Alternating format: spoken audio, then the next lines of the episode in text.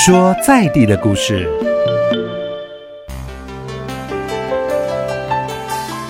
在南投县鱼池乡有一处不为人知的秘密花园，这里啊不止种了很多棵奇形怪石，也孕育出台湾朴素艺术的重要先驱人物。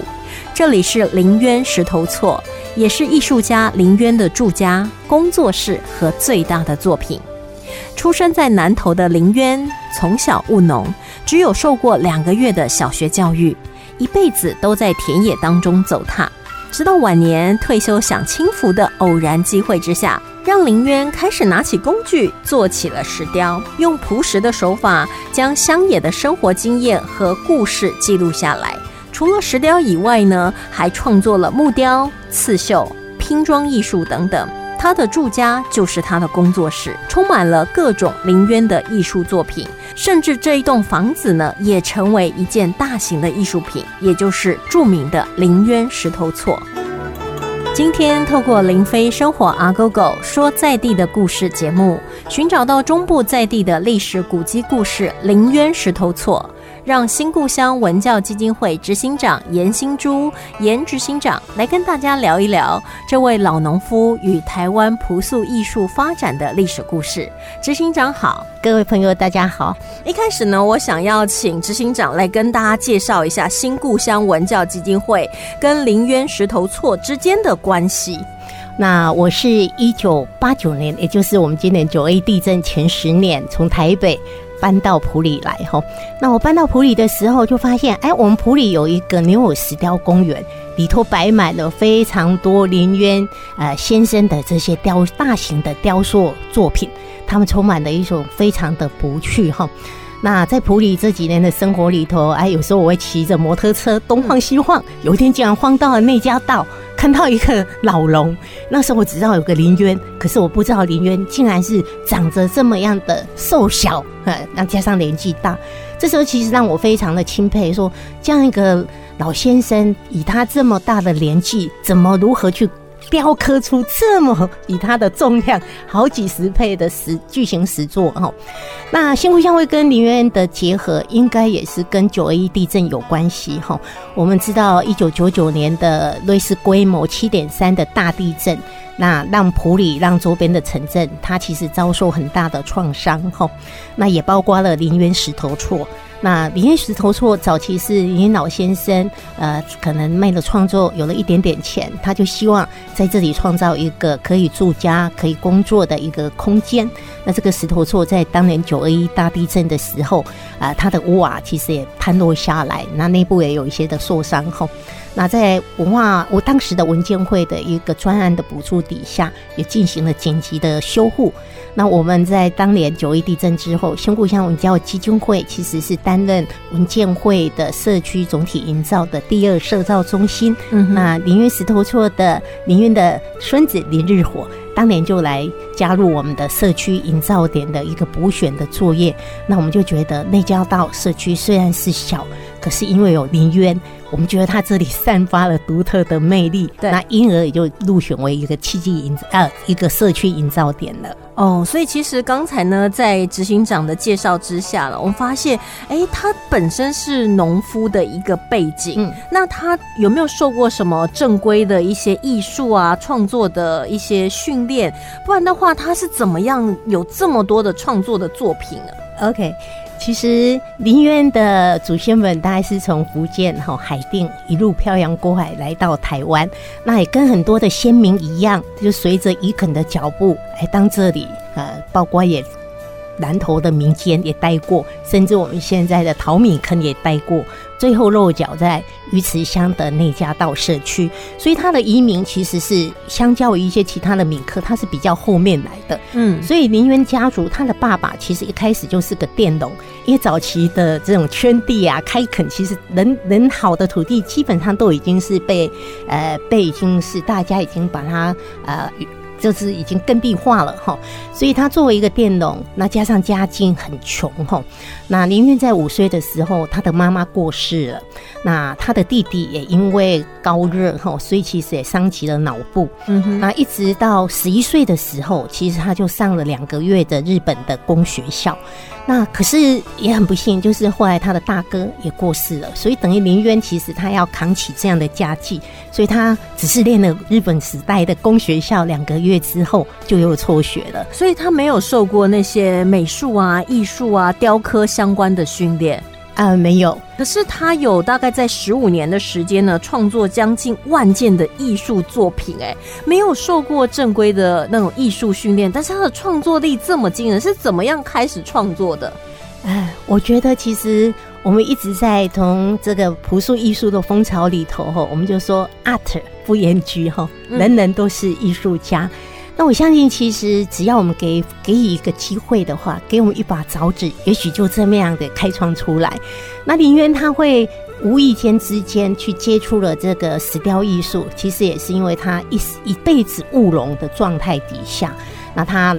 就是已经该了退休的时间。那邻居我们知道，我们呃内家道其实在附近其实有很多的山垦，它需要砌石。它需要百香果，需要这些的头骨哈，需要有一些石块去压，所以邻居就从水里溪去买了一车的这个石石块进来。那有些石头石太远，他没办法去做堆叠，所以就被放弃在旁边。啊，林渊在六十五岁的时候，哎，他就是随手就拿起了两块石头，我就跟他说，哎，要来雕雕看。那这个凿刀一凿下去就不得了了。啊，他所雕刻的其实都是他生活周遭很常见的，啊，譬如说这两块最原始创造出来就是一条狗跟一头一头山猪，哈，嗯，嘿，那竟然刻出趣味来。所以，其实我觉得这样听下来，会觉得他的生活其实就是他的艺术，然后随手可得的石头就是他创作的那个食材。那这样听起来，所以刚才执行长有提到所谓的朴素艺术哦，可不可以跟我们稍微聊一下朴素艺术它到底是什么意思？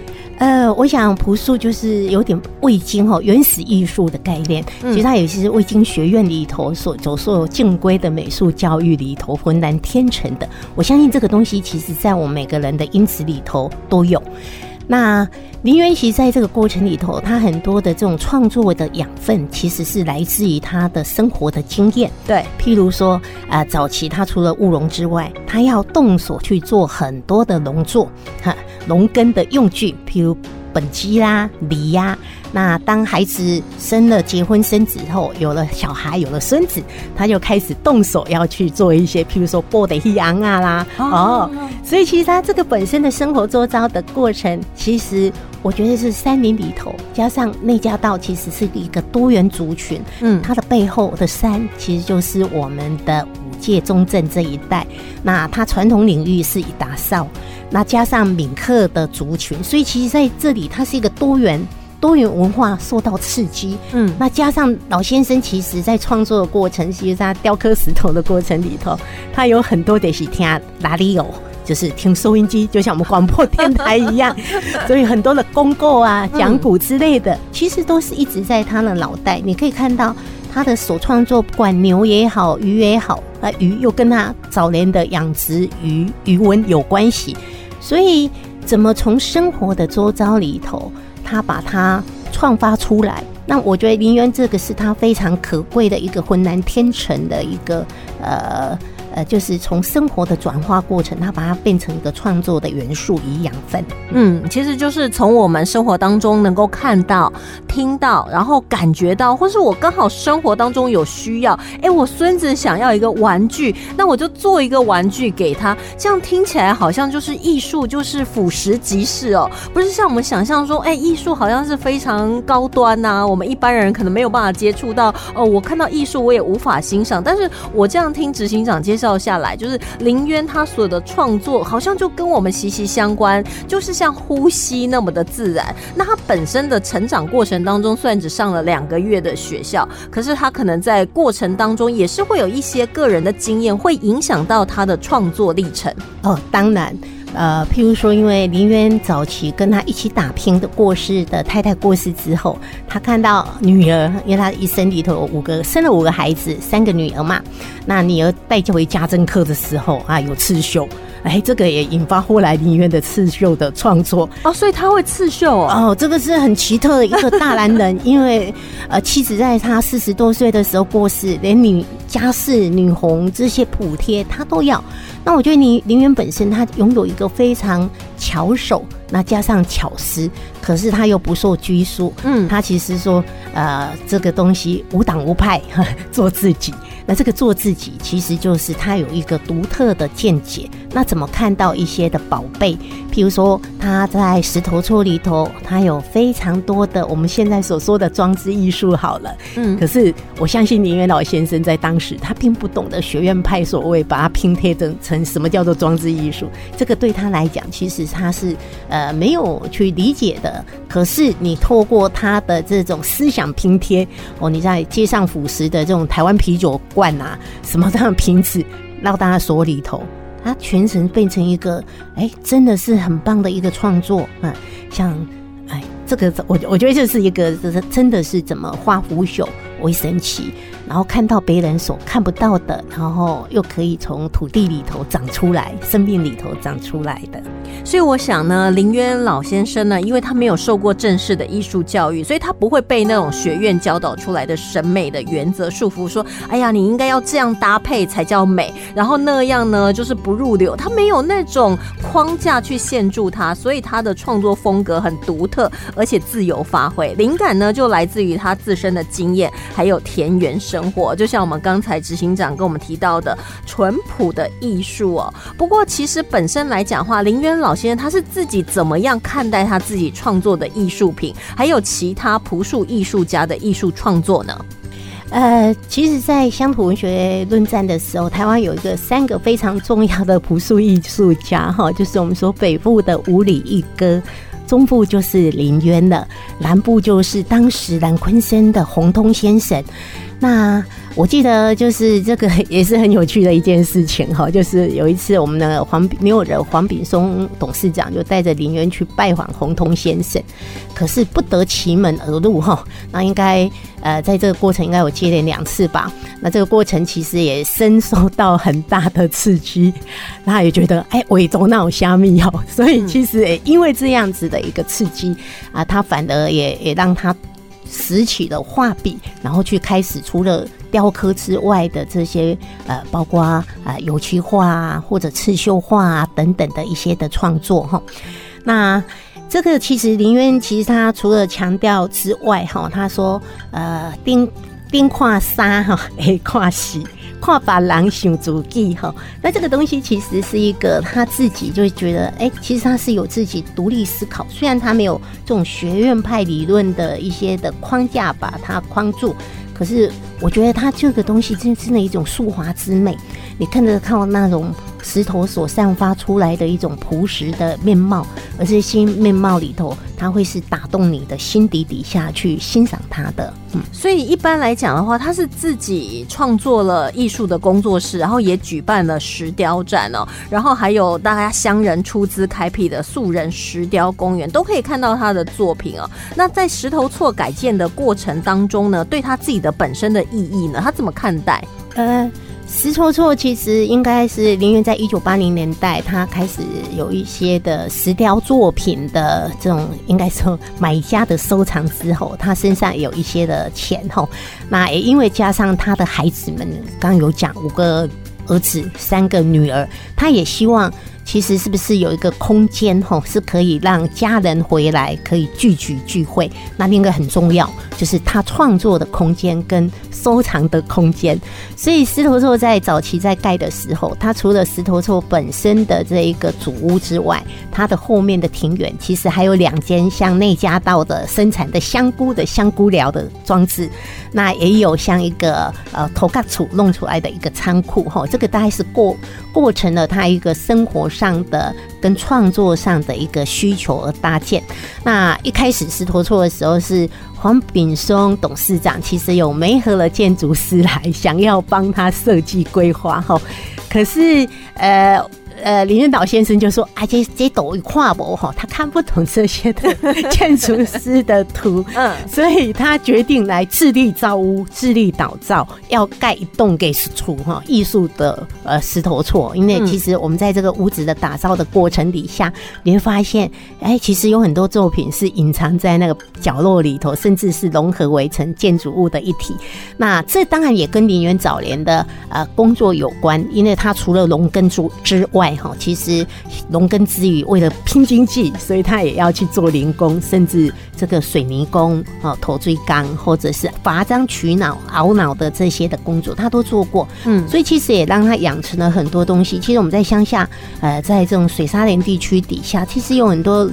的人们啊，居民们，他们是很擅长自力更生、自给自足的一个生活模式。对，所以他变的是说，从以前到现在，在他生命当中不断的经历不同的历程、不同的工作，可能都学习到了一些一技之长。最后汇整为他整个创作灵感的来源哦。那我们要先休息一会儿啊，待会呢继续回到节目当中，升华狗狗说在地的故事呢。我们继续呢要请我们新故乡文教基基金会执行长严执行长来跟大家继续聊一聊林渊老先生还有他的艺术创作。我们先休息一会儿。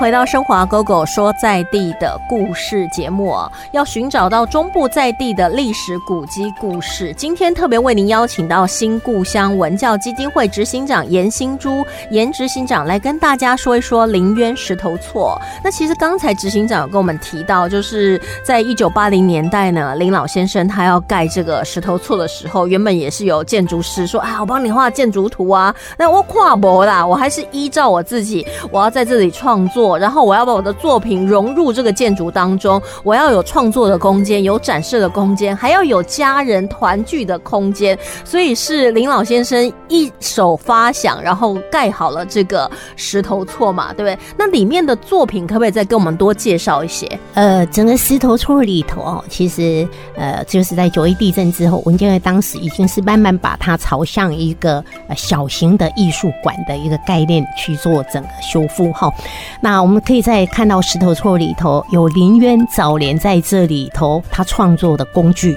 甚至是那一台陪伴他的拉力哦，那个那个收音机，你都可以看得到。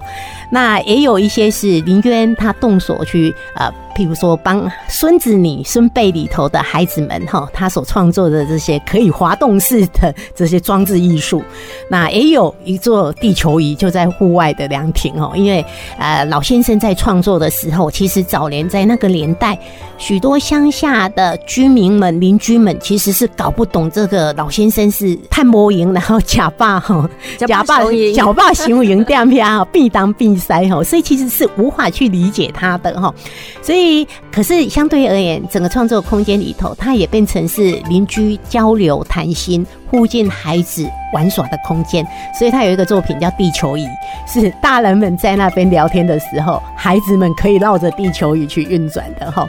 那因为他听很多讲古的故事，所以在这里头也有像大型的木座曹操哈。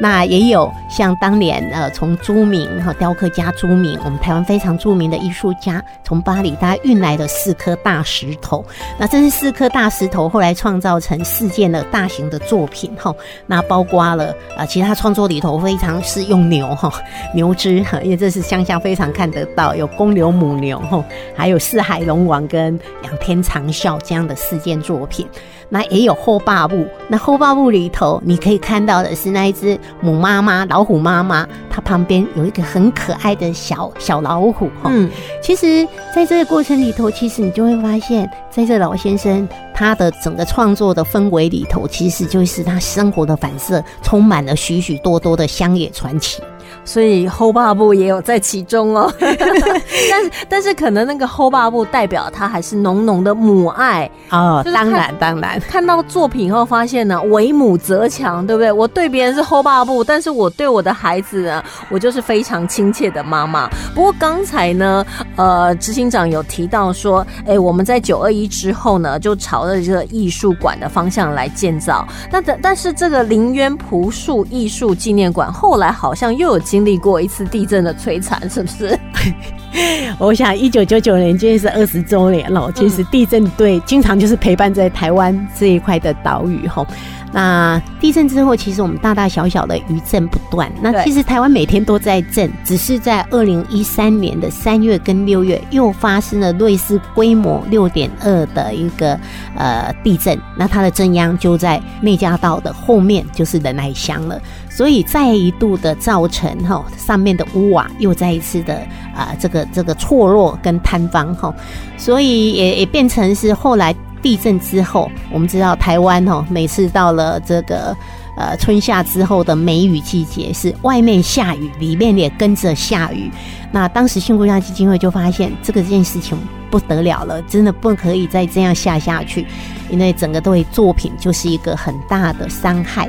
所以，呃，在他还没有取得文化资产的一个合法的地位的之前，我们就进行了第一次紧急的抢修。那这时候，我们就号召了几个好朋友跟我们在地的一些的组织啊，像纸教堂、牛耳石雕哈。呃，公园还有就是九族文化村，还有老英格兰，那每个单位就先出了几万块，五万块吧，那就凑成了一笔，那就先做了屋顶的呃落雨的部分的修复。那当然，我们未来希望它是可以朝向一个可持续性发展啊，成为一个真正的馆舍。那这过程其实它还有很多要准备的。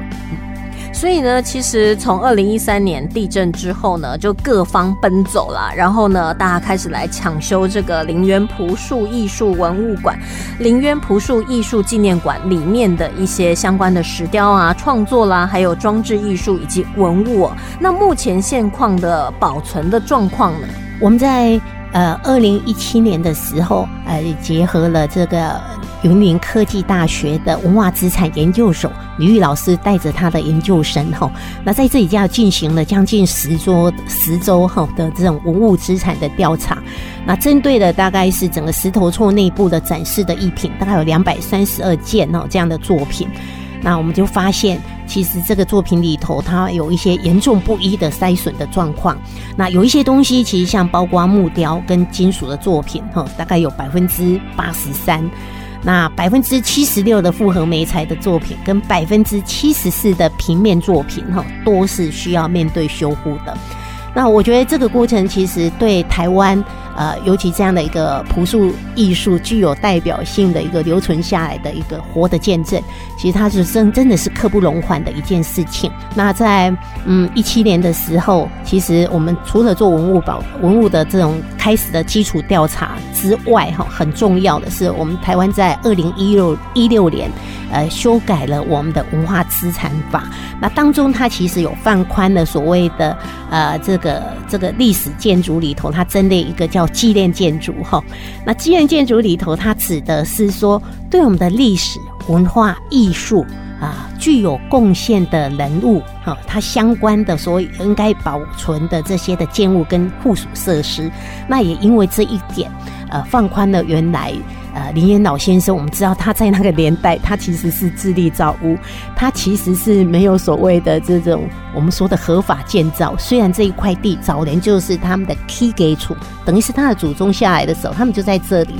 那在那个年代里头，一个比较错落的一个，就是国有国有土地，哎，他要变更，因为长期以来他要用，可是他没有提不出的这个呃水电缴纳的证明，因为他们在当年其实用的是那个。点灰头啊，嗯，根本油灯点的也拿不出来，所以一直长期以来，他就一直觉得它重要，可是又于法无据，呃，说怎么去面对它的修复跟未来的运用。对，那还好，也因为这个法令的放宽，呃，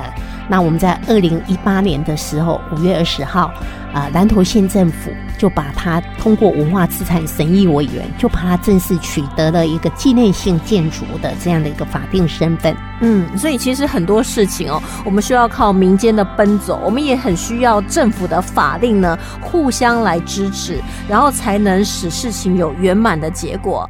那目前来讲的话呢，石头厝已经变成林渊朴树艺术纪念馆之后，现在都是怎么使用的？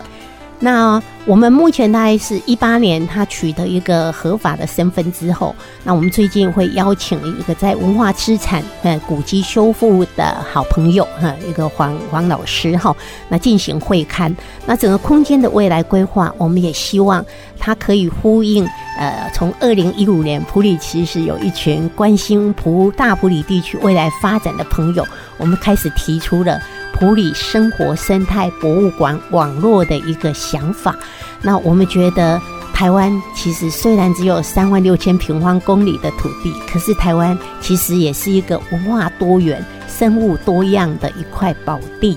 那我们可不可以重新去珍视我们生活的周遭，我们祖先留下来的生活智慧与资产？那这些资产，它可不可以串联跟活化？重新去一来，对我们在地的居民来讲，其实我们重新去一个守护的行动，一个跟可以持续性的利用。那对外界的访客来讲，他可以透过这样的网络里头去认识精彩的普里的文化。那这个东西大概也是我们未来可以去继续努力的一个目标。其实呢，艺术哦，应该是在生活当中大家都可以来欣赏，不是只是那种高不可攀，然后冷冰冰的，然后用一些东西保护着，那个叫做艺术。应该是跟我们生活相贴近，让我们会带来生命当中的领悟和跟感受哦。所以林渊老先生他的创作风范呢，还有他的朴素艺术品呢，也是为在地还有普里啊，或者是南投，甚至我觉得整个台湾的社区都留下了。深远的影响哦。那林渊石头厝呢，就在内家道社区哦。地方人士也以朴素艺术为主题，推动在地的常青艺术社区营造计划，可不可以来聊一聊？哦，说到朴素长青艺术班哈，我们的阿妈们跟阿公们画图哈。那最早的时候是两千零四年，我们在新故乡所长期辅导的一个伙伴就是陶米开办。那那时候我们就看看到内家道的精彩，看到内家道林渊，其实这是一个呃台湾在鼓励许多长辈们他们晚年可以活得更精彩的一个很重要的典范哈。所以我们在两千零七年的时候，我们也在内家道开办的这样的绘画班。那我觉得这两个同样是长青绘画班，它表现的或者他们接触艺术的刚开始，其实是一个截然不同的反应。那淘米的阿妈们哈，他们其实是大概也是一样，跟林渊一样，其实基本上是没有上过学的，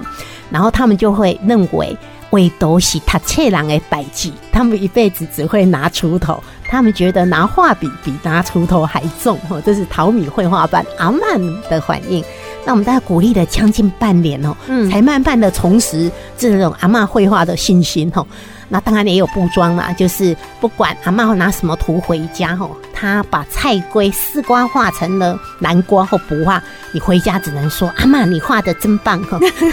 在这样的一个过程里头，一直就是真的是鼓励。嗯，那可是我们的内家道的长青绘画班，它其实是一个截然不同，他们充满了自信。那我们相信这个背后里头，跟他们呃，可能林渊六十五岁。他开始画画的时候，六七十岁在创作。这群阿妈们刚好就是大概四十四五十岁的年龄层哦。其实看到林渊在那边整天搞东搞西的哦，他们很习惯了。嗯，所以他们拿起画笔来，其实是不做思考的，他马上就很直接的去下笔。那绘画班的成员哦，其实他的色彩也是很鲜明的。那我觉得，其实这个大概是林渊。的潜移默化，嗯，他们习惯于这样的创作，对，所以他们也跟林云一样，是是放得很开的，那个心灵上是放得很开。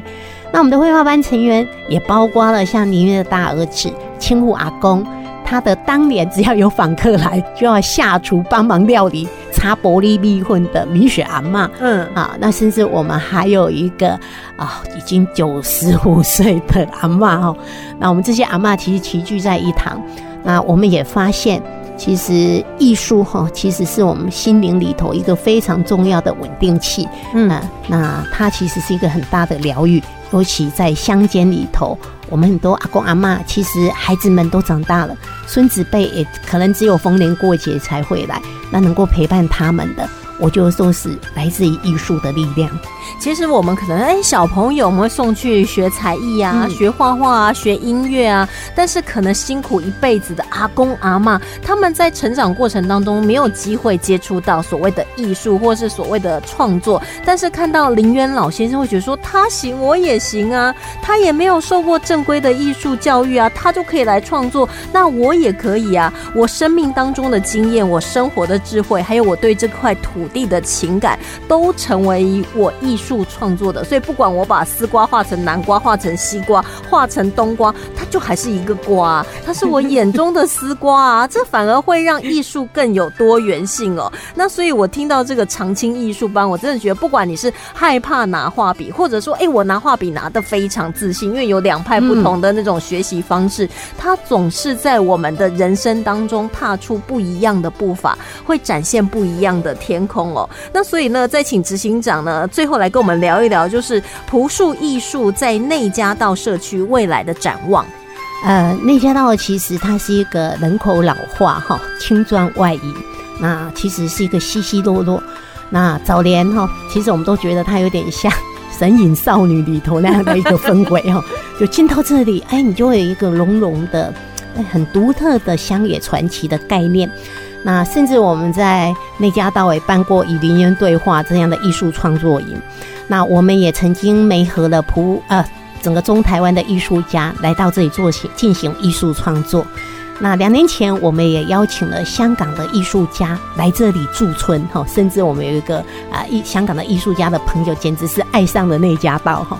那我觉得。就因为他有这么大的一个文化资产，林渊的石头厝在这里，林渊的精神文化在这里，他很多的创作的瑰宝在这里，我们就认为这样一个小小的山村，有没有可以创发他自己属于他独特的山村文化？那我觉得台湾，呃，我们经常会说，呃，日本的北川户兰的新新系大地艺术季，它是为了活化三农村，可是它起心动念就是想要看到阿公阿妈的那一抹的微笑。那我们也在想，未来的内家道，他可不可以还是活得很自在？很多的阿公阿妈，甚至他可以邀请很多来到内家道，不管你是 short stay 还是你只是购客或 long stay 的。呃，这些资深的长辈们，大家一起来加入我们的绘画的行列，那一起去认识这个山村小而美的生活的精彩。我觉得台湾其实很重要，就是那个土地的温度。那土地的温度里头，来来自于谁帮他加温加热？当然就是有一群热情的人。那这些热情的人，他可以塑造的就是一种地域的独特的魅力。我希望内驾道走出属于他的 style，就是所谓的内驾道。独特的生活模式，嗯，享受它，然后愉悦它。